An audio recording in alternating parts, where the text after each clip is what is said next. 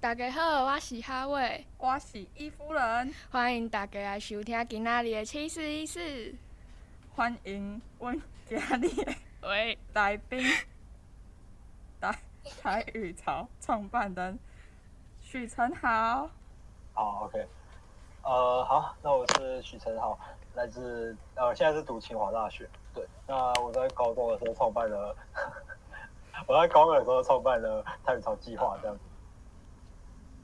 哎、那我们现在其实也是高二，然后人家就已经创办了一个超大组织，那我们还在这里七四不一四，会啊，我们开始 podcast，我 们创立了我们的组织七四一四。三个人对， ，OK，我们慢慢以后大差距哦， 不会啊，我们以后火起来。好没有问题。好了，哎、啊，为什么我们今天突然要用台语开场啊？你没有看我刚刚练的超不顺的吗？这啊快破死台了语哎。哦，好啦，你抓到重点了。我们今天就是要来谈母语啦，但因为我们在场的大家都是在说台语的家庭长大的，讲台语多好呢。嘿对，所以我们今天会比较着重在台语的部分。哦啊，对了啦，刚刚那个陈豪自我介绍的时候，有一个很特别的 title，你有没有发现？嗯台语潮创办人，有够傻气 哎、可以简介一下那个台语潮这个组织吗？好，OK，我 们是一个在推广本土语言的学生组织。那目前呃，那成员分布在全台湾，有一百一十一个人。哦，对，主要的目的是想让大家可以更轻松的学台语，所以我们用有声贴文、教学影片、台语应对等等的方式，让大家学台语不会再这么的困难。了解，哎、听起来好像其实蛮困难的。那在这些过程中，你们有遇到什么样子的困难吗？那遇到的困难嘛，其实也蛮多的啊、就是呃，比如说刚才讲到一百个人嘛，那那这一要怎么样让这一百个人人同时可以被管理，这是一个很大的问题。确对，实毕竟一百个人就有一百个故事嘛。那、嗯呃，我也尝试了很多呃很创新的做法，比如说全线上的经营模式啊，或者是多角化经营。对，就是我们做很多件很多种不一样的事情。对，这都是在学生组织里面一个还蛮创新的做法。对，这我们不断的在挑战志愿服务的新样貌。对，我们一直都这样说，但是在这个过程中管理起来就会变得还蛮困难的。那有时候就会没有办法顾及到每个人的想法啊，嗯或者是感受，觉得呃这是一个还蛮大的困难。那另外一方面也是，就是也没有办法确保每个人会付出的心力是一样的。那、啊因为我们七四一四里面其中一个团员是台语潮的其中一员，然后他们他有跟我们分享说，就是 怎么了续继续继续。 OK，就是他有跟我们分享说，你们就是会呃针对每一个成员去进行访谈，然后了解他们。想问一对啊下，，这样子的用心是想要让管理更顺利吗？ OK，呃，其实这一开始的创，这一开始的想法是这样：我们之所以做了这么多件事情，就包括影片嘛、贴文嘛，或者是呃刊物这些很多件事情，原因就是因为我们希望让大家去挑自己想要做的事情来做。对，就是呃，因为我们觉得在高中阶段，其实你很少有机会可以去尝试呃你想要做的未来职业，那也很少有实践的机会。对，所以我觉得台语潮其实就扮演这样的一个空间啊。呃那样的一个面谈制度，就是进来的时候我们会跟每个人面谈。那这个面谈制度就是，呃，一方面就是去去了解说每个人，了解说每个人的一个志愿，然后还有他平常兴趣啊，然后他适合做什么样的工作这样子。那我们帮他安排到一个最适合他的职位，那希望他可以在这这个位置上面去探索，或者是更精进他自己的目标这样子。那真的是很贴心呢、那台语潮大概分成什么样子的组别啊？哦，我们其实分蛮多组的。那我们分组的方式跟一般的学生组织比较不一样，就是一般的学生社团不是会有那个公关组嘛，或美宣组对对那些嘛。对。那我们其实不是这样分，我们用专案，我们用专案去分，就是呃，就是我们把美宣打在各个组别，把公关打在各个组别里面，哦然后我们分组方法就是比如说呃贴文组、影片组、那刊物组等等的。然后我们分组方法就比较特别一点点，叫做专案式管理的方法。了解。那像因为台语潮这种一百多个人的团队，好像不是那么好去成立，而且整个在做的过程中，可能也不一定会达到理想效果，毕竟这是有点史无前例创新的感觉。那请问，具体作为有达到预期的效果吗？啊，其实我也没有特别预设怎么样的目标啊，毕竟我们也没有呃，我们背后也没有一个一个单位在要求我们要做到怎么样的的状况嘛。那其实我觉得我们不断的在不断的在慢慢的去推广，那一定就会有人看见我们。那呃，只要有或者说，其实只要有人关注我们，只要有只要有人在持续的关注我们，或者是这一百多个团员里面可以在持续的学习台语，其实也就达成我们阶段性的目标。这样子哦，那我想问一下，就是因为毕竟有一百多人团队嘛，然后我们每个人都会去访谈，然后把它归位到他想要去学习的位置。但是像有些人呢，只是为了想要丰富学习历程，为了写就是关于未来升学那一方面，然后不去努力的话，然后是为了就是一些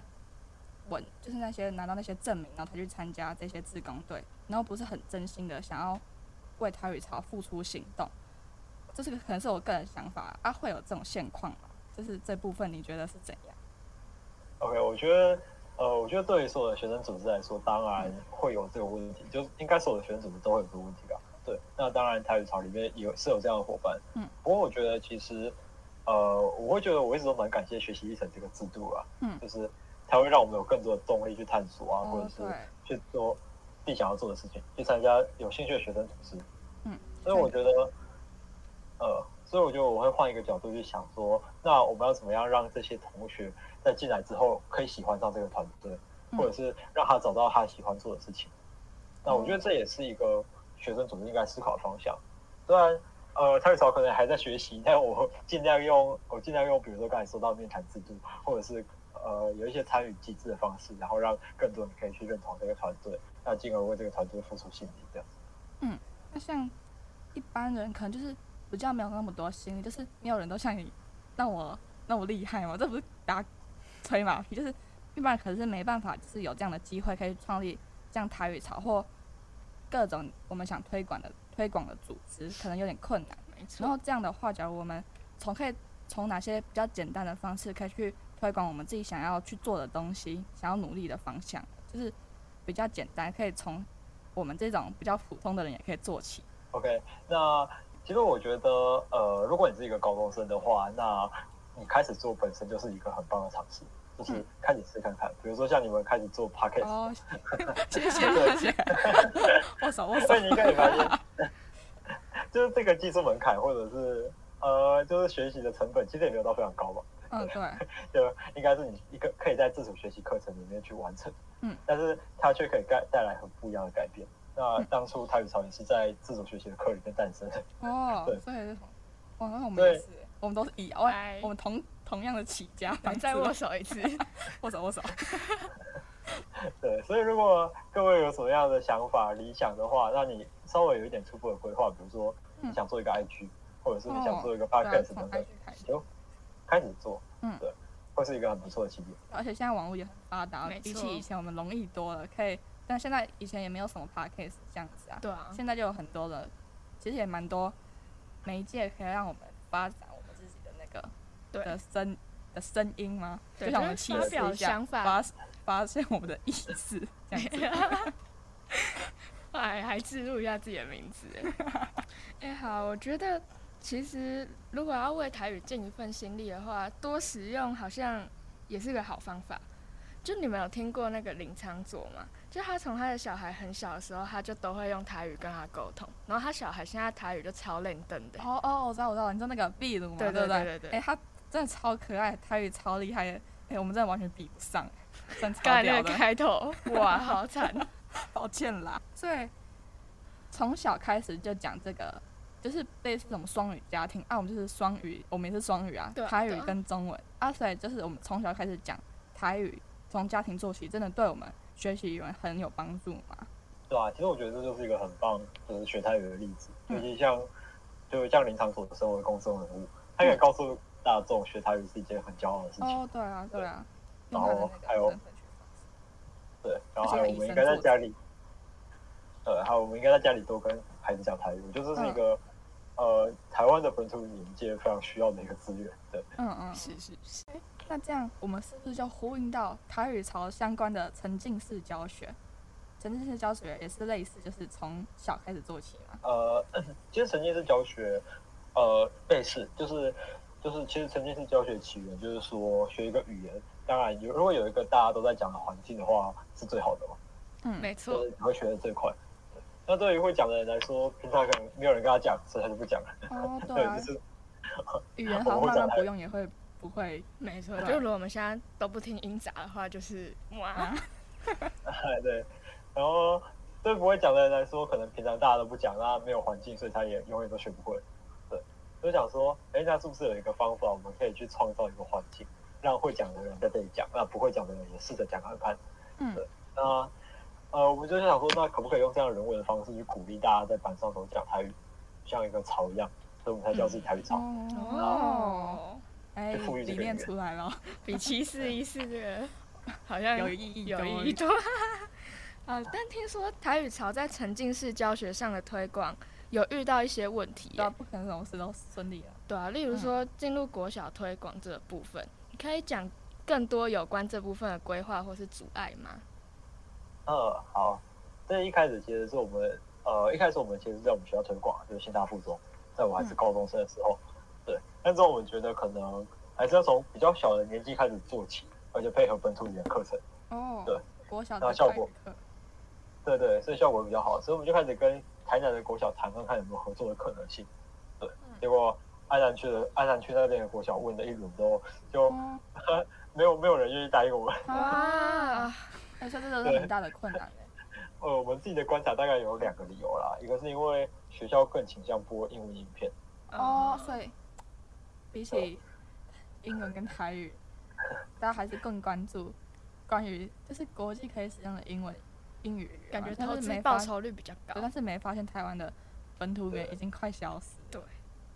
对对对，然后另外一个理由大概就是学校对我们的影片品质会有疑虑了，对，毕哦，竟学生嘛，对不对？嗯，所以我们就在这一年内不断的去累积我们自己的社会影响力，嗯，还有去提升我们自己的成果，我们自己关于成果的质跟量，嗯，像呃，像接受你们这样的访谈也是，就是不断的让更多人去知道台语潮，相信台语潮。嗯，那我们规划在明年，也就是下个学期重新回到学校里面，哦，期待。可以来张女啊，因为我们其实有规划，就是在就是可能还是会从高中开始做起，因为学、国小可能还是比较多隐喻这样。 对，因为是高中其实也比较多元，可以让我们对发展比较多东西，比较 free 吗？对比较自由有。有有，对，那试看看可不可以再重新完成我们一开始对于沉浸式教学的那个理念。那我发现国小的时国小的时候，不是我发现国小的时候其实有一些关于台语的沉浸式教学嘛，就是比如说我们的楼梯那边都会有贴一些台语的标语，然后但是真的会有人去关注到那些楼梯上台语的标语吗？然后这样代表沉浸式教学嘛，就是因为沉浸式教学并不是创造的那个环境，别人就会真的投入进去。没错。但我觉得，因为像贴在楼梯这种方式，其实因为没有用，就你走路根本就不会分心去注意到它，是要跌倒。所 以我觉得可以在一个月中的某次升旗，用母语进行，就你一定得听它，不然你在那边罚站也没什么用啊。然后也可以认识其他同学的母语文化，像是客语、原住民语等等的。哦，我们哎、我们学校有播音哎、就是对广对播对社都有播音乐。我觉得我们就可以利用这个媒介啊，比如说每每个礼拜定一个母语周，一天换一种语言的主题，比如说什么台语啊、原住民语啊、嗯客家语这些快要消失的台湾的本土语言，然后这样可以比较深入我们的生活，也可以是我们平常就会注意到的东西，来发展出学习母语这件事情。是，对，那你觉得这样的就是对利用播音结合，就是音乐播语言播本土语言的这个想法是如何？对啊，其实就是像呃，像台语潮自己的构想也是在每天中午的时候播台语影片嘛，就是嗯，让就是沉浸式教学就是这样，就是嗯让你每天都可以接触得到台语，嗯就让你接触台语变得更容易，那你就会自己在那个空间里面、那个环境里面去学到。那我们也经营 IG 嘛，就是对晚上回去的时候划手机都可以不小心学到台语，所以哦，这就是我是们不想滑到贴文，然后啊就顺便看一下怎么这个台语怎么念，然后就学会了，就间接学习到了一个台语。但是其实对对我本来其实也没有追踪到台语潮，然后但是呢，是因为我们我的伙伴也有一个是台语潮的成员，所以我最近才去追踪了台语潮的 IG。对然后我们我滑贴文的时候也会滑到，我有时候就会看一下，顺便啊学接触一下。嘛对，就其实有些词我是完全没有碰过的台语，然后就是间接就学会了一个台语这样子。所以我其实觉得，就是从高中生找成员这个方法其实也蛮有用的，因为就是发挥同才的影响力，然后我自己也可以学习到那个更多的台语这样子。对，就是因为你会再转发或是推广给给你自己的朋友之类的。所以可以沉浸式教学也可以就是找一些比较贴近我们生活中的，比如说音乐啊、嗯， IG 啊、贴文啊这一些，那我们可以更深入了解没这些错台语。对对对，那这是台语潮目前在做的事情。那我觉得，呃，学校其实也是可以去用一样的目标去思考，比如说早上请爱心妈妈讲故事的时候用台语啊，对嗯就是哦，对吧？或者是像你们说到的，就是呃，比如说扫地歌改成台语歌，或者是播音的时候改成台语之之类的，就是其实嗯，就是要去营造更多你有办法去接触台语的那个空间，那其实就会自然而然地去学会这个语言。嗯，那因为我们就是目的要推一直推广台语，就是因为台语快要消失了嘛。就是我上次还在网络上看到一个全球正在消失的七七千种语言，然后有包含台湾的原住民语、客语、闽南语都在名单之中。你有看到吗？哎、我你知道，吗？我知道，台语甚至被归类在严重的那一级耶。其实看到不觉得蛮难过的吗？而且嗯这个确问实题，蛮难过 对啊，emo，好的，啦了一毕整天。毕竟这个问题都已经存在了。我想我们平常能有什么样子的作为来减缓这个消失的速度啊？呃，我是觉得，我是觉得以个人来说，其实简单来讲，大家重新开始学台语，然后讲台语，就是一个最实际的行动，就让我的生活中重新充满台语，这一直都是我们对啊或者，是从零开始的概念。以后我们对啊生小孩了，也要从让零我们小孩开始成为教啊双语家庭，没但是我们错双语不是英语，我们双语是台语语跟国语， 直接从零开始，这样子，哎、这样其实是一个对啊很好的减缓速度的方法啊、我们要以身作则啊，对对对，跟那个林长洲一样，没以后错，养一个小学秘起鲁，来。 秘鲁二代，然后就是一个很棒的例子啊，就像嗯他身为父母，所以他可能跟他的小孩讲台语，那他身为一个创作者，他就使用台语在他的歌里面，我觉得他是一个呃很棒的一个工作人物，这样。哎、这样其实家庭好像真的是一个很重要的媒介，但其实我家好像不是那么常讲台语，所以嗯会觉得有一点可惜。但好像之后到了国中以后，我发现我的朋友们就是家里都蛮常讲台语的，所以嗯我也就是跟他们沟通耳的濡过目程染中会突然，没错，就会突然哇像我从们朋友刚才在开爬始楼梯的时候，在那边唠台语。对，我们刚才我们刚刚走的时候都在练台语，因为我们刚刚反弹要用台语开始。哎、除了哎、对吼，还有台语歌啊，哎、我们现在很常嗯听台语歌，就比如说什么《龙溜人》哦，还有什么，还有那个啊、灭火器，呃，还有很多，还有很多。没就错现，在其实很多乐团也开始用台语来创作，对然，后让我们就是我们不能从小就开始学了嘛，我们现在已经是高中生了，所以我们嗯可能会从不可能不太可能从家庭了，因为这已经成为我们已经固定的那个是模式了，所以我们可能可以从歌曲啊，就是唱一些比较几首有名的台语歌，其实也可以了解到台语怎么怎么唱怎么用。但其实好像现在很多人都，就是就算是什么台语歌、母语歌之类，都只会哼哼而已，然后可能会唱，但完全不知道那几句是什么意哦，思。对，好像真的有时候会只会唱歌，就是听着听着就会唱，但是不知道那台语到底是什么意思。对啊。哎、但国小的时候，闽南语课是不是也都几乎在教唱台语歌啊？哦，对哦，我记得记得，我要唱笑。台湾台湾是波头，哎、这哎、个是有我有有，这有首啊有、哎、哎这个有，这是我那个国一耶，哎、我那时候小六小六，嗯是我小六的时候学的唱歌，那我到现在还记得。然后但是而且老师有教什么意思，所以我好像又间接学会了几句台语哦。其实好像或多或少都有一点帮助，比起生硬的在那边什么念一些单字啊之类的，这样好像更浅显易懂，更容易记住。真的最近有很多团，就是除了台语，我好像发现有很多母语的创作，哎，比如说啊，科拉奇，我们爱的嗯爱爱心最的，爱的科拉奇，他用 什么？那个鸭原住民皮原住对，啊，科拉奇好像用很多语的，原住对民对语、对对台语还有日语嘛，日语，对，嗯这个就蛮酷的。就是我觉得不一定要用强迫学习的方式去实现，比如说逼你一定要怎么念什么台语课文，对啊以前其实也会这样子。我觉得可以用是自己比较喜欢的台语歌啊，或者什么歌，然后去学习台语，这样子。哎、对，真的，而且他们其实都有不错的成绩，像克拉奇最近是新人奖嘛，嗯，哦，我直接整个炸掉哎、哎、听说陈豪你也有在听团，平常有在接触母语创作者，或是听哪种类型的歌吗？嗯，啊，你有想过就是结合这些歌曲，然后做一些台语的教学吗？ OK，像刚才提到的闪灵啊、灭火器啊，或者董事长乐团，都是台湾很有创作能量的团队。嗯，嗯，我觉得不只限于团台语啦，像黄子轩嘛，他在本土语言创作这一块其实一直都走在蛮前面。嗯，然后还有这几年选出金曲奖，一直都选出很多很棒、很优秀的原住民歌手，像三步一、出名的侧模等等，没错对，像哦，这都有听过，这种蛮蛮猛的。对吧、其实他们的歌都可以看看得出来，台湾的本土语言其实超级美的。嗯没错对，借有歌曲的力量。那其实台语潮的伙伴这几个月一直有在思考说，哎，我们能不能透过歌曲的传播能力，哦让这个语言被更多人知道？嗯，但是对于高中生来说，就是写歌啤酒一定有门槛的，哦，对因为门槛还是比较高。我们最近有在学写歌，那个真的对我们高中朋友是蛮困难的。对，就是因为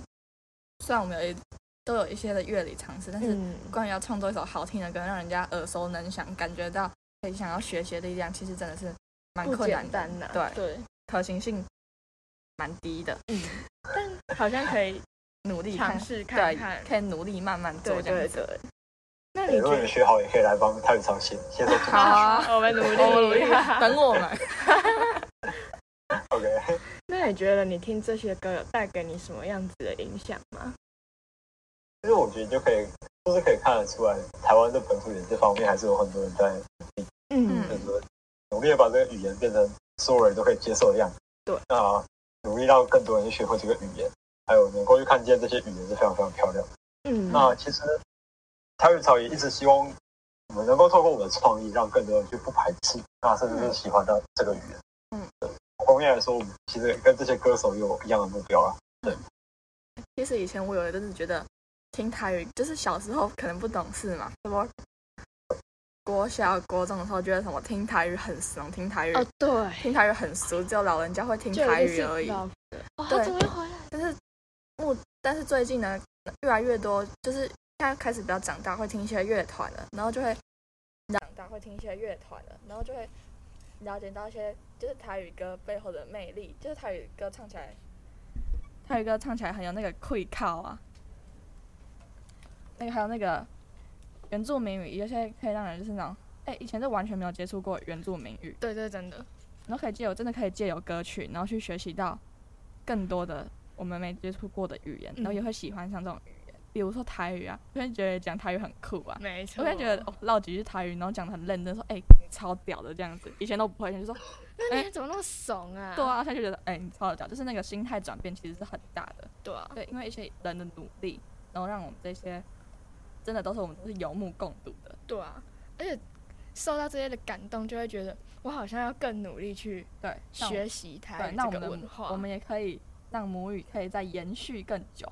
没错，而且我发现其，对啊，母语是不单单我们只是学母语，只是为了沟通，就是还嗯代表很多文化的传承，对啊还，有以前的记忆啊，以前以前我们没经历过的记忆，也可以借由语言去表达出来，让我们了解到一些其中的故事，比如说一些文本啊，其实也不是用国语去创造的，是用台语。啊，假如嗯，我们都不会台语的话，以后怎么去看懂那些书呢？对啊，还有确实歌曲呢，那么好听的歌曲，我们怎么可能不懂那些背后的意思呢？嗯，哎、好啦，怎么好像越来 越官腔哎我们夸后张突然哦？哎、突然那种嗨，突然振奋起来，那个手都要举起来了。哦是选举，好啦，台语真的超重要的，所以我跟我阿妈都只能跟台语，都只能跟我阿妈用台嗯语嗯沟通，因为她不会讲国语这样子。但其实这样子就会增加很多练台语的机会，敢说台语又多练习，这样才有用。嗯，真的这样才有用，不可能就只学会几句，然后都不用、啊。对啊，而且我就会很期待回到家，然后就跟他讲一大堆台语的那种有趣的感觉。嗯，。好的，那我们这节七四一四差不多就到这边了。母语延续真的需要我们啦哎、自己说。喂，哎、喂，好啦，好啦， 只要你还记得怎么说台语，记得一点点，你就是我们其中的一员了。那谢谢来宾今天给我们那么多丰富的内容，也让我们成长了很多，学习到了我们以前没注意到的面相。谢谢你这次的分享，然后我们下次见。拜拜拜。